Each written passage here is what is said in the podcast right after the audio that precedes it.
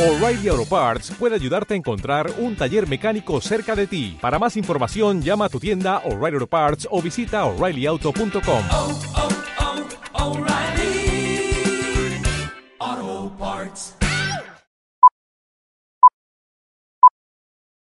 Bienvenidos a Hemisferix, el podcast de fisioterapia y neurorehabilitación presentado por Javier Sánchez Aguilar.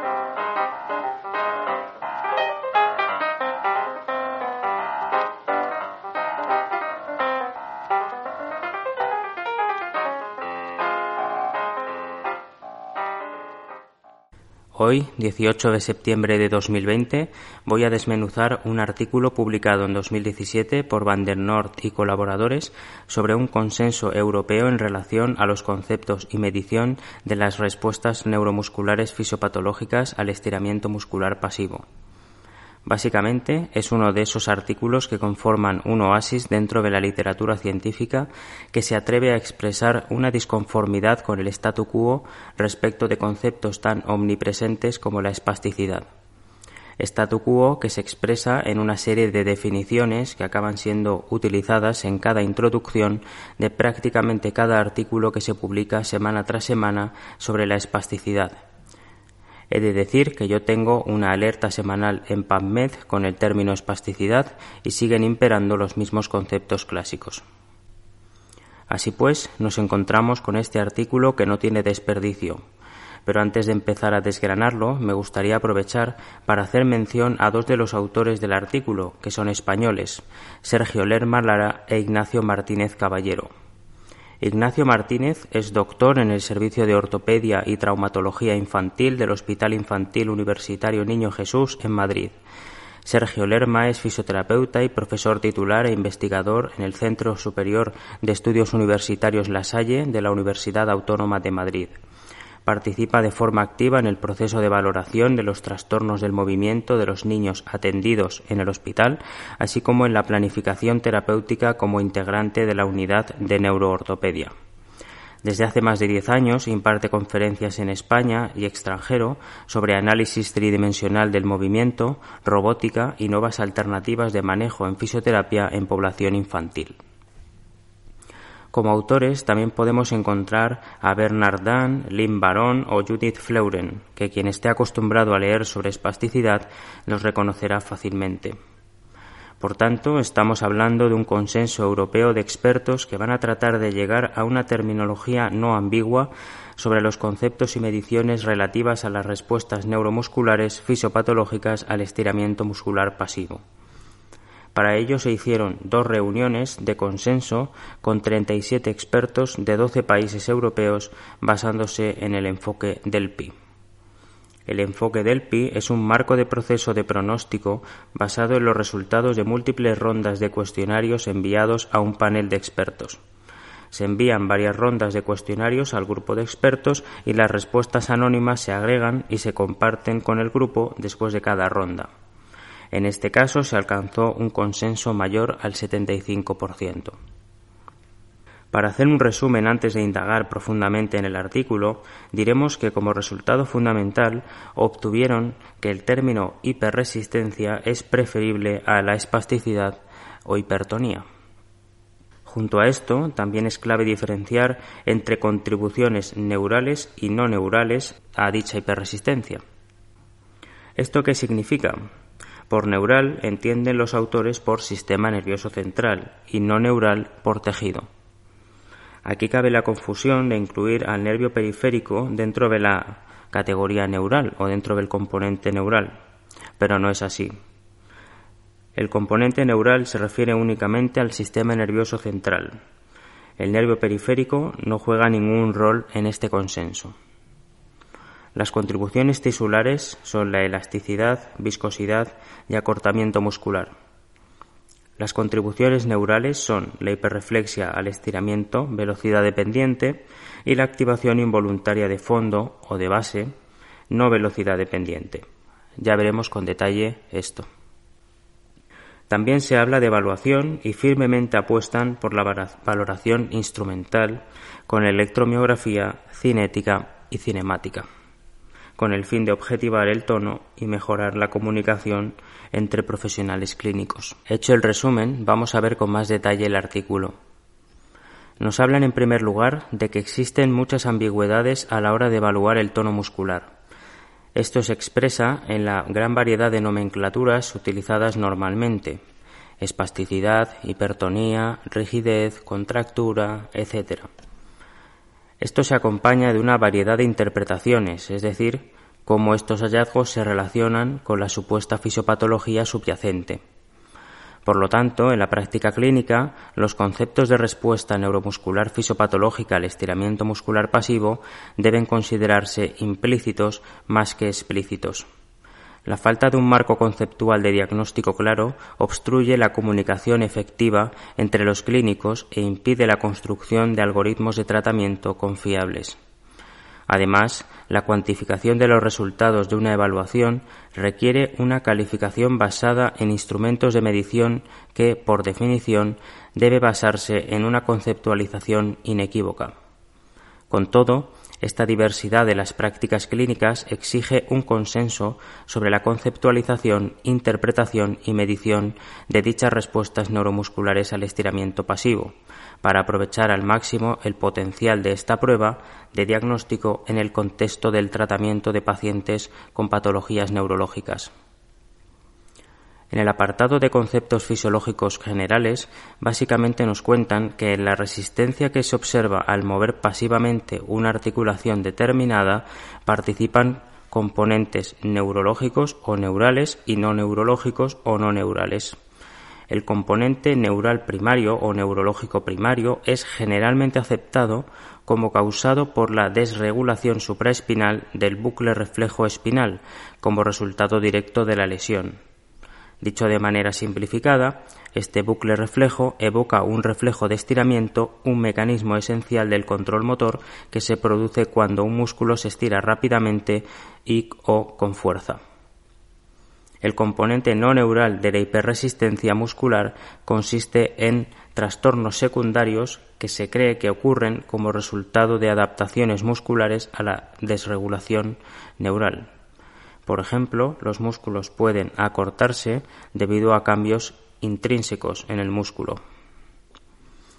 En el apartado de definiciones se hace un recorrido por aquellas que marcan precisamente el statu quo. James Lance proporcionó una de las definiciones de espasticidad comúnmente utilizadas en 1980.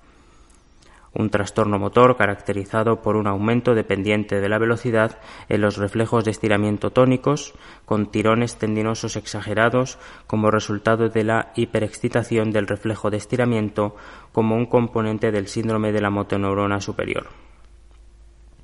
Sanger y colaboradores, como parte del NIH Task Force del 2003, se mantuvieron más cerca de los fenómenos clínicos y definieron la espasticidad como hipertonía en la que están presentes uno o ambos de los siguientes signos. Uno, Resistencia al movimiento impuesto externamente que aumenta con la velocidad del estiramiento y varía con la dirección del movimiento de la articulación. Y o, segundo, la resistencia al movimiento impuesto externamente aumenta rápidamente por encima de la velocidad de umbral o el ángulo de la articulación. Otras características de los trastornos neuromusculares también fueron definidas por ellos, todas bajo el término hipertonía. Las definiciones de Lance y de Sanger y colaboradores son mutuamente compatibles. En 2005, el consorcio SPASM introdujo una nueva definición de espasticidad utilizando un enfoque de control motor. Control sensoriomotor desordenado resultante de una lesión de neurona motora superior que se presenta como una activación involuntaria intermitente o sostenida de los músculos. Esta definición incluye toda la gama de signos y síntomas que se describen colectivamente como características de exceso y no exclusivamente el reflejo de estiramiento hiperactivo. Si progresamos hacia la evaluación del tono, prácticamente todos los clínicos de neurorehabilitación conocen las escalas más comunes, como la escala de Ashworth modificada y la escala de Tardieu y los autores señalan que estas escalas no diferencian entre el componente neural y el no neural y que además son muy subjetivas. Es por eso por lo que se hacen necesarias las valoraciones instrumentales con el problema subsiguiente de la especificidad, el tiempo que lleva pasar dichas eh, herramientas y la formación y material necesarios. Estas mediciones emplean señales electrofisiológicas como la electromiografía para evaluar el reflejo de estiramiento en combinación con la cinemática para valorar el movimiento articular y el momento neto de la articulación, cinética. De esta manera, la resistencia al estiramiento muscular se puede objetivar y los aspectos neurales y no neurales se pueden discriminar específicamente para llegar a la opción de tratamiento correcta basada en la etiología. Si bien se han realizado múltiples esfuerzos para llegar a conceptos claros y se han desarrollado instrumentos para expresar objetividad, todavía no existe un marco conceptual inequívoco y generalmente aceptado que incorpore una descomposición significativa de los fenómenos percibidos bajo la resistencia muscular al estiramiento pasivo. Por lo tanto, se organizaron dos reuniones de consenso con el objetivo, en primer lugar, de llegar a una terminología inequívoca sobre los conceptos y fenómenos de la respuesta neuromuscular al estiramiento muscular pasivo y, en segundo lugar, para definir los requisitos desde una perspectiva clínica que permita el desarrollo de instrumentos para medir cuantitativamente los conceptos definidos en la práctica clínica. A continuación, los autores dividen el artículo en dos partes, la parte 1, que versa sobre la conceptualización y terminología, y la parte 2, que lo hace sobre los requerimientos para la evaluación instrumental de la hiperresistencia. Vamos con la parte 1 tenemos que partir de un esquema que se puede ver en el propio artículo.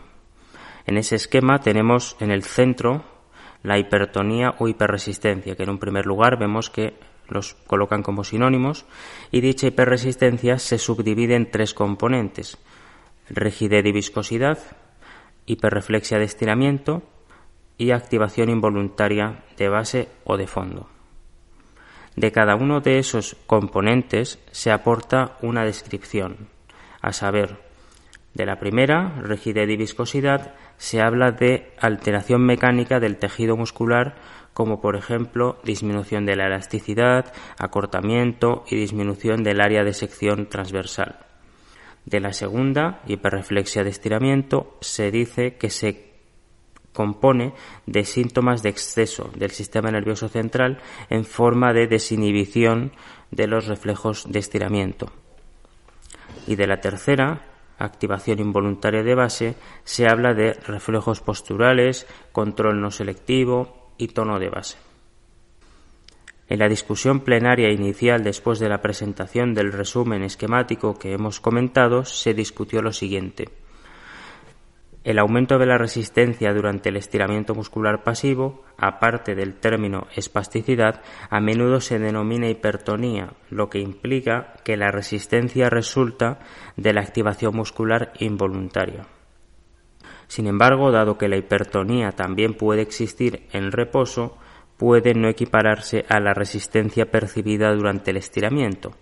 Por lo tanto, se sugirió el término hiperresistencia. Aunque todavía es el término más utilizado en la práctica clínica, también se sugirió tener cuidado con el término espasticidad, ya que puede que no cubra todos los aspectos de la resistencia percibida. Durante la primera ronda del PI se llegó a la conclusión de que el término hiperresistencia se prefiere a los términos de hipertonía y espasticidad para describir el fenómeno de la respuesta neuromuscular alterada durante el estiramiento pasivo. Por lo tanto, la hiperresistencia se define como el aumento de la resistencia percibida durante el estiramiento muscular pasivo. Se acordó que es esencial distinguir las contribuciones no neurales relacionadas con el tejido de las neurales relacionadas con el sistema nervioso central. Y se propuso que las diferentes contribuciones podrían ser descritas por tres subgrupos. El primer subgrupo lo componen las propiedades del tejido muscular, lo que diríamos componente no neural. El segundo subgrupo sería la hiperreflexia de estiramiento, que sería el componente neural e inducido por el movimiento. Como nombres alternativos tendríamos activación involuntaria dependiente de la velocidad, activación involuntaria de reflejo de estiramiento o hiperreflexia de estiramiento. Y el tercer subgrupo lo compone la activación involuntaria, que también sería componente neural. Y como nombres alternativos tendríamos, por ejemplo, activación involuntaria no velocidad dependiente o activación involuntaria de base o de fondo. Entonces tenemos la hiperresistencia dividida en tres componentes, dos neurales y uno no neural. El no neural está relacionado con el tejido muscular y sus propiedades, y el neural depende de si la resistencia depende de la velocidad o no, si hay activación de base en reposo o no, entre otros aspectos.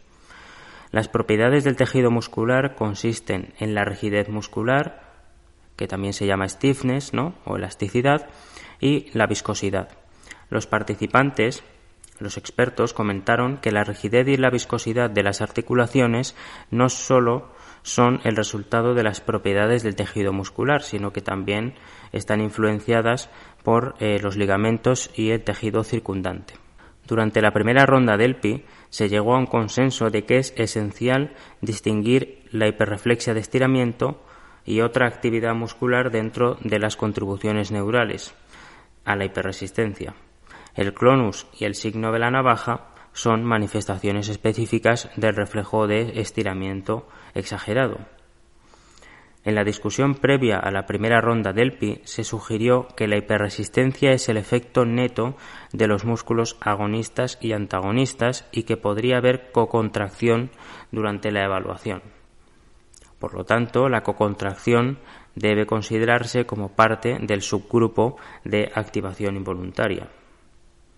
En la segunda ronda del PI, la mayoría de los expertos estuvieron de acuerdo en que la hiperresistencia refleja la función de la unidad neuromuscular de un grupo muscular agonista solo cuando no se asume ningún efecto de los músculos antagonistas. En la discusión previa a la segunda ronda del PI se propusieron tres alternativas para la terminología de los dos subgrupos de contribución neural a la hiperresistencia, a saber, hiperreflexia de estiramiento y activación involuntaria. En la segunda ronda del PI se llegó al consenso de que las contribuciones neurales a la hiperresistencia deben distinguirse en activación involuntaria dependiente de la velocidad y activación involuntaria no dependiente de la velocidad. También los términos hiperreflexia de estiramiento y activación involuntaria de base se consideraron apropiados como términos alternativos para distinguir diferentes contribuciones neurales.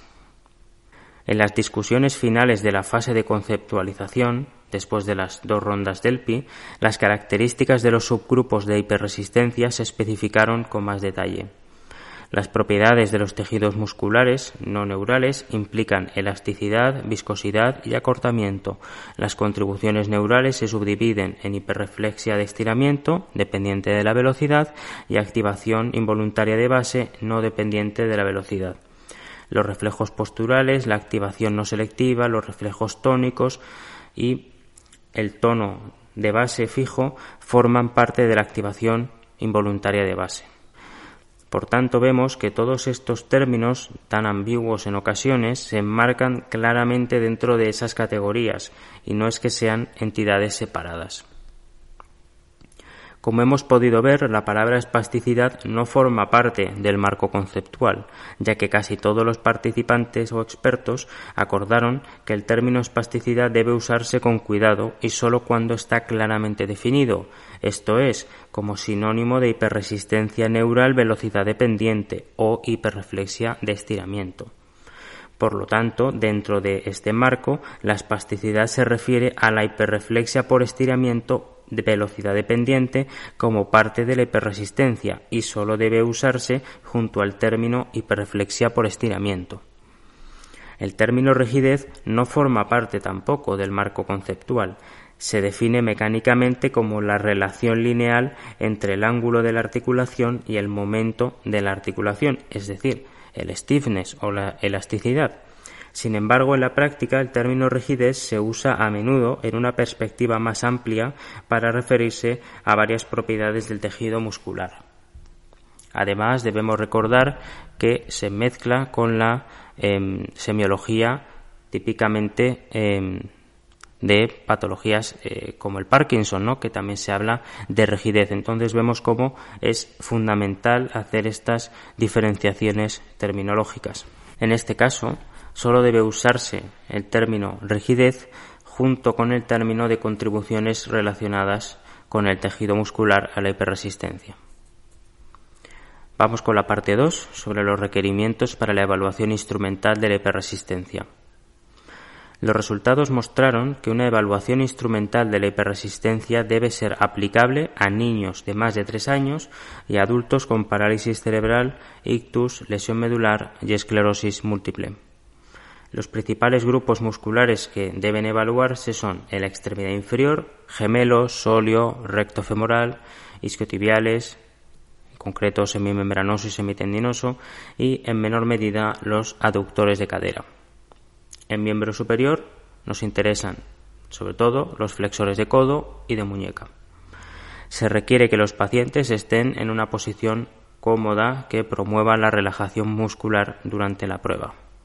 El procedimiento debe comenzar desde el final mínimo del rango de movimiento, que corresponde a la longitud muscular más corta, hasta el final máximo del rango de movimiento, que corresponde a la longitud muscular más larga. La evaluación no es aplicable a aquellas articulaciones con deformidades fijas o contracturas musculares que limiten el rango de movimiento en la dirección del movimiento a menos de 10 grados. Se requieren al menos dos velocidades de estiramiento diferentes, lenta y rápida. El número de estiramientos debe reducirse al mínimo y es necesario un periodo de, descanso entre las repeticiones. Es importante así mantener el eh, estiramiento hasta el final durante un tiempo mínimo para capturar esas diferencias, ¿no? en el, precisamente en el tipo de captura, por ejemplo, de 2 a 5 segundos. Es esencial la retroalimentación sobre la velocidad de estiramiento, la activación muscular agonista y antagonista, el rango de movimiento y la fuerza aplicada en la dirección principal del movimiento. A partir de la primera ronda del PI, los requisitos para los parámetros de resultados de la evaluación instrumental con respecto a las contribuciones neurales son la cantidad de actividad refleja medida con electromiografía, es decir, la amplitud media durante un periodo determinado, el tiempo de activación electromiográfica, la duración de la actividad electromiográfica y el aumento de la amplitud electromiográfica debido a la velocidad y debido a la posición por eh, separado. Por otro lado, los parámetros esenciales no basados en aspectos neurales, o mejor dicho, basados en aspectos no neurales, serían los siguientes. El ángulo de inicio y final de la articulación, el rango de movimiento de la articulación, el ángulo de captura y la velocidad angular máxima. Un informe clínico de evaluación instrumentada debe contener al menos los valores discretos de los parámetros de resultados recomendados y comparaciones de los datos con sujetos en desarrollo o sanos eh, típicos así como comparaciones antes eh, y después del tratamiento. Después de esto, en la segunda ronda del PIS se acordó que para un estiramiento lento los siguientes cinco parámetros de resultados serían suficientes en un informe. Rango de movimiento, velocidad angular máxima, media de la raíz cuadrada de eh, la electromiografía, umbral del reflejo de estiramiento, es decir, el ángulo en el que se detecta por primera vez el inicio de la actividad electromiográfica y el trabajo promedio. El 18% de los participantes también indicó que la rigidez o elasticidad podría ser un parámetro de resultado valioso para un estiramiento lento. Por otro lado, para un estiramiento rápido se deberían incluir los siguientes seis parámetros de resultados velocidad angular máxima, media de la raíz cuadrada de la electromiografía, umbral de reflejo de estiramiento, trabajo promedio, ángulo de captura e intensidad de la captura. Como una diferencia entre el estiramiento lento y rápido, se deben incluir tres parámetros de resultado. La diferencia entre el rango de movimiento y el ángulo de captura, la diferencia de la media de la raíz cuadrada de la electromiografía y la diferencia en el trabajo. Como vemos, lo que hemos hecho es ver por separado ciertos parámetros de eh, ante el estiramiento lento y rápido y luego em, tres eh, parámetros de diferencia entre estos, dos tipos de velocidades. Por estos requisitos, los tres componentes en el marco conceptual de las respuestas neuromusculares al estiramiento pasivo podrían vincularse a la medición instrumental del ángulo articular, el momento articular neto y la electromiografía para cuantificar los componentes de la hiperresistencia. Vamos a pasar a la discusión, que nos da muchos datos interesantes. En resumen del consenso, los participantes concluyeron que el término hiperresistencia debería usarse o es preferible para describir el fenómeno de las respuestas neuromusculares al estiramiento pasivo en lugar de espasticidad e hipertonía. Además, se consideró esencial distinguir las contribuciones no neurales de las neurales a la hiperresistencia. El término espasticidad debe usarse con cuidado, solo cuando esté claramente definido junto al término hiperreflexia de estiramiento. Lo mismo se aplicaría al término rigidez, que solo debe usarse junto a las contribuciones relacionadas con el tejido o no neurales eh, de la hiperresistencia. Los componentes de la hiperresistencia en el marco conceptual pueden evaluarse cuantitativamente mediante una medición instrumental del ángulo de la articulación, el momento neto de la articulación y la electromiografía durante el estiramiento pasivo lento y rápido. En cuanto a las implicaciones clínicas, que es algo que nos importa mucho a los neurorehabilitadores, el marco conceptual y los requisitos relacionados para la evaluación instrumental definidos por el consenso describen y miden las respuestas neuromusculares fisiopatológicas al estiramiento pasivo. Algunos aspectos de los parámetros definidos ya han sido validados en varios eh, grupos de pacientes en comparación con las puntuaciones clínicas y eh, evaluadas antes eh, del tratamiento. Se podría utilizar además una validación experimental de los parámetros propuestos para medir la hiperresistencia para avanzar en los algoritmos de tratamiento que se basen en la etiología de los fenómenos clínicos. Pero debemos recordar que la toma de decisiones clínicas no se basa únicamente en pruebas pasivas, sino que también implica la evaluación de los dominios de actividad y participación de la CIF. Así podemos ver si hay una continuidad entre una eh, valoración objetiva cuantitativa de lo que podríamos llamar el déficit en tanto tono muscular y ver cómo eso progresa hacia la actividad y la participación. En el cuestionario online completado antes de la primera reunión de consenso, el 47% de los participantes indicaron que no estaban satisfechos con las pruebas clínicas actuales. Además, el 24% de los que respondieron no estaban satisfechos con las evaluaciones eh, instrumentales disponibles actualmente. Estos hallazgos podrían estar relacionados con la experiencia con la escala de Ashworth utilizada comúnmente, que no está estandarizada, no es confiable, no es discriminativa y está mal relacionada con la actividad muscular refleja. La insatisfacción con la evaluación instrumental podría estar relacionada con instrumentos demasiado complejos que no son adecuados para uso clínico, como los sistemas robóticos, o medidas demasiado simples que no son precisas o que no miden múltiples parámetros, como la goniometría. Además, las mediciones instrumentales pueden llevar mucho tiempo, lo que puede limitar su uso en la práctica clínica. Se han informado bajas correlaciones entre las escalas clínicas como la escala de Ashworth y las eh, valoraciones instrumentales. El nuevo marco conceptual nos ayuda a explicar estos hallazgos y puede llevar a recomendaciones para el uso de escalas clínicas ya existentes o al desarrollo de nuevas.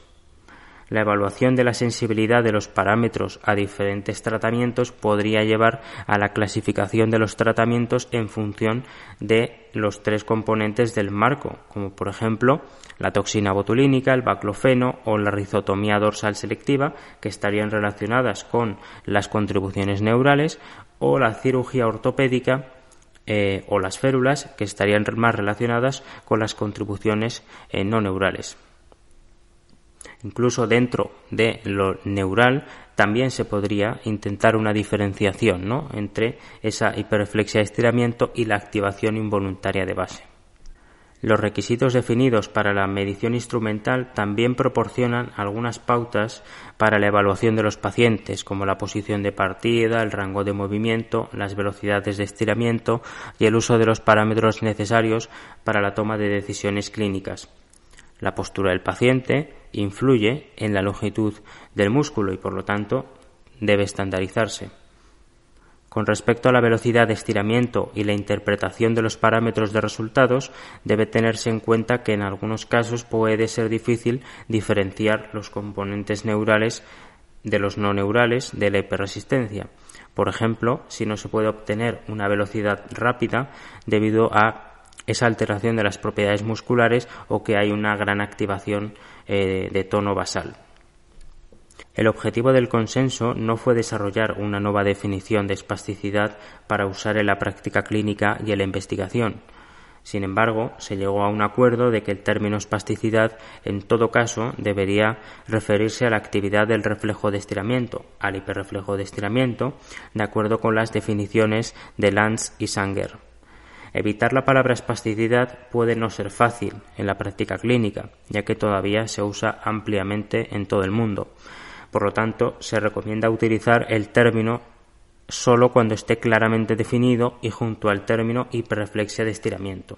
Si hablamos de direcciones futuras, algunos componentes en el marco propuesto necesitan más aclaraciones. La activación involuntaria de base, no dependiente de la velocidad, que a veces se puede observar durante el estiramiento, también puede eh, verse influida por otros fenómenos. Además, si los pacientes no pueden relajarse completamente durante la prueba, ayudar u oponerse a un movimiento impuesto o experimentar dolor durante el movimiento, podría ser difícil discriminar esta activación muscular de eh, una activación eh, patológica de base. Por lo tanto, debería ser un objetivo futuro desarrollar métodos que puedan distinguir los factores subyacentes en la activación muscular eh, de base. Se propusieron diferentes requisitos para detectar las diferentes contribuciones no neurales y neurales a la hiperresistencia. Se aconsejaron dos velocidades de estiramiento, lenta y rápida. Sin embargo, aún no se ha definido qué velocidad y perfil de movimiento deben aplicarse el perfil de movimiento está determinado por las limitaciones del desempeño humano del examinador, a diferencia de las pruebas motorizadas en las que se puede imponer un perfil de movimiento particular. Sin embargo, una prueba motorizada es menos factible en la práctica clínica y las velocidades constantes no representan perfiles de movimiento natural. Para estandarizar el perfil de movimiento en la prueba manual se puede proporcionar retroalimentación sobre la velocidad de estiramiento alcanzada, el rango y la dirección del movimiento. Esto podría ser diferente para cada músculo por rango de edad y población de pacientes, como consecuencia de la longitud muscular, la posición inicial, el volumen muscular y el peso del segmento corporal. Para futuras investigaciones se recomienda establecer directrices adicionales sobre la velocidad de movimiento, ya sea en rangos o umbrales. Investigaciones anteriores sugirieron que la actividad refleja depende tanto de la longitud como de la velocidad. El efecto de la longitud podría establecerse mediante el movimiento pasivo lento, teniendo en cuenta el retraso entre el gatillo del reflejo y la respuesta eléctrica y el retraso entre la respuesta eléctrica y mecánica de músculos específicos. Por ejemplo, el retraso entre la velocidad angular máxima de la articulación y el umbral del reflejo de estiramiento podría ser un parámetro de resultado valioso eh, adicional en la evaluación instrumental. La investigación clínica se beneficiará del marco recomendado y la evaluación instrumental, asegura el uso de terminología y estandarización similares en la medición, lo que lleva a la comparación de datos y la agrupación de datos y con eso un marco para investigar muchas preguntas de investigación clínicamente relevantes. Esto a su vez ayudará a los clínicos a proporcionar información detallada sobre la patología subyacente y la efectividad del tratamiento. Además, la instrumentación y la estandarización del rendimiento del estiramiento muscular en la práctica clínica permitirán las comparaciones previas a la intervención y pueden optimizar los diagnósticos precisos y el tratamiento específico del paciente. Esto requiere la validación experimental de los parámetros eh, de resultado propuestos obtenidos a partir de eh, los ángulos articulares medidos, los momentos articulares y eh, la electromiografía, que es objeto de estudio adicional. Como conclusión del estudio se definió un marco conceptual de las respuestas neuromusculares fisopatológicas al estiramiento muscular pasivo, sobre la base de las reuniones de consenso europeo con expertos en el campo. El término neutro, hiperresistencia, debe usarse para describir el fenómeno de las respuestas neuromusculares alteradas durante el estiramiento pasivo. Es esencial distinguir las contribuciones no neurales de las neurales a la hiperresistencia. Este marco se puede utilizar para estandarizar y objetivar la evaluación clínica de la hiperresistencia y mejorará la comunicación entre clínicos e investigadores. Los componentes dentro de este marco se definen por parámetros objetivos que pueden derivarse de la evaluación instrumental. Estos parámetros necesitan una validación experimental, después de lo cual se puede usar eh, como eh, parte del desarrollo de algoritmos de tratamiento que se basan en la etiología de los fenómenos clínicos. Hasta aquí el podcast de hoy. Para mí ha sido un placer exponer este artículo porque me cambió mucho la forma de entender la espasticidad y todos los conceptos afines me dio pie a seguir investigando hasta el punto de que es un gran tema de investigación que quizás eh, pueda desarrollar con el tiempo.